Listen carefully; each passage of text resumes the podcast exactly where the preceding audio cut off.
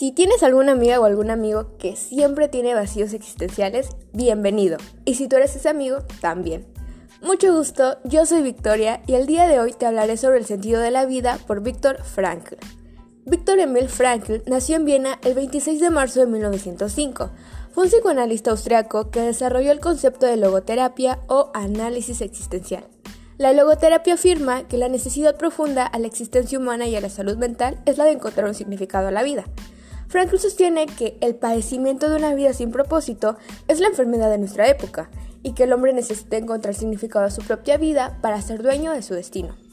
Las personas actuales están experimentando sus vidas como vacías, con falta de sentido, sin propósito, sin objetivo alguno. Si el sentido es lo que buscamos, el sinsentido es un agujero, un hueco en tu vida, y en los momentos en que lo sientes necesitas salir corriendo a llenarlo. Frankl sugiere que uno de los signos más notables de vacío existencial en nuestra sociedad es el aburrimiento. Señala cómo las personas con frecuencia, cuando al fin tienen tiempo de hacer lo que quieren, parecen no querer hacer nada. De manera que intentamos llenar nuestros vacíos existenciales con cosas.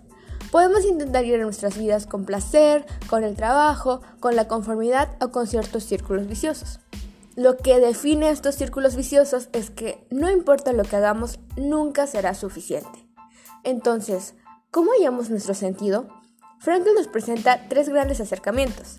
El primero es a través de los valores experienciales, o vivenciar algo o alguien que valoramos. Por ejemplo, las experiencias estéticas, como ver una buena obra de arte o las maravillas naturales, pero nuestro ejemplo más importante es el de experimentar el valor de otra persona, por ejemplo, a través del amor. A través de nuestro amor podemos inducir a nuestro amado o amada a desarrollar un sentido y así lograr nuestro propio sentido. La segunda forma de hallar nuestro sentido es a través de valores creativos. Es como llevar a cabo un acto.